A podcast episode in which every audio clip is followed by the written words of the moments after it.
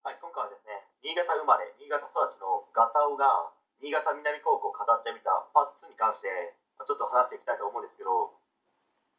次にですね、新潟南高校の偏差値などを話していきたいと思います。偏差値は普通科65から66、理数科が67から68前後ぐらいですかね。ま、新潟市内に住んで勉強ができる中学生は基本ですね、新潟高校と新潟南高校を目指す中学生が多いのではないでしょうか。まあ、他にもですね、新潟市内の私立高校で一番偏差値の高い新潟明訓高校も選択肢の中に入れ考える人たちが多いのかなという印象はあります。まあ、新潟明訓高校ですね、併願で受けて、新潟高校、新潟南高校に、まあ、あと少しで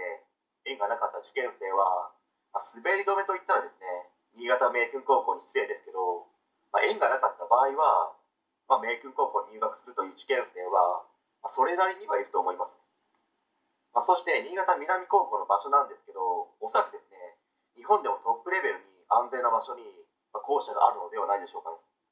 それはなぜかと言いますと、隣が警察署なんですよ。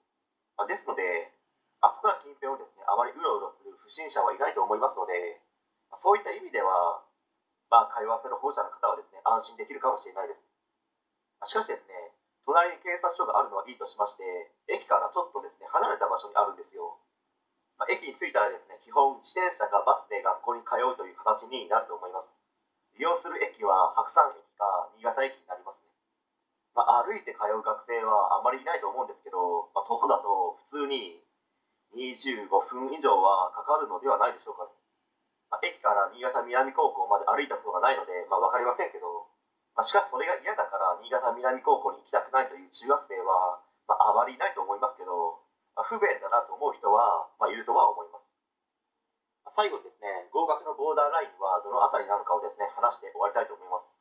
まず、新潟高校と同じように、新潟南高校も、まあ、1番、当日の学力テスト、2番、内申点、3番目に学校独自検査、まあ、筆頭検査ですね。この1、2、3の合計1100点で、より高い点数を取った人たちから合格が決まるという仕組みです。まあ、細かい計算の仕方は、まあ、ガタオが新潟高校を語ってみたというですねあの動画に載ってますので、まあ、計算の仕方がわからないならばですねお手数ですけど、まあ、見てもらえたらと思います、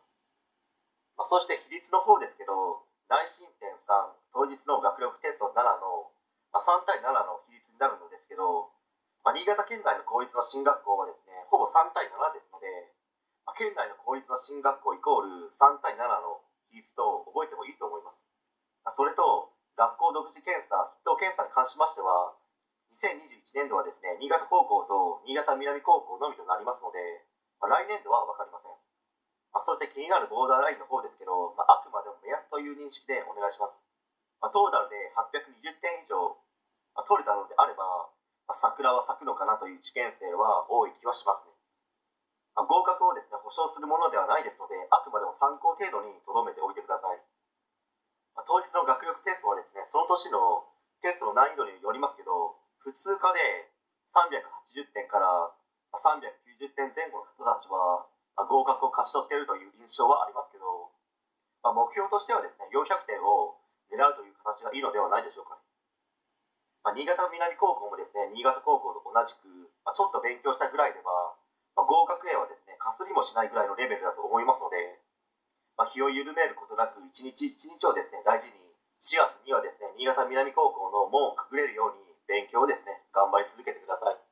新潟県民として応援しています。はい。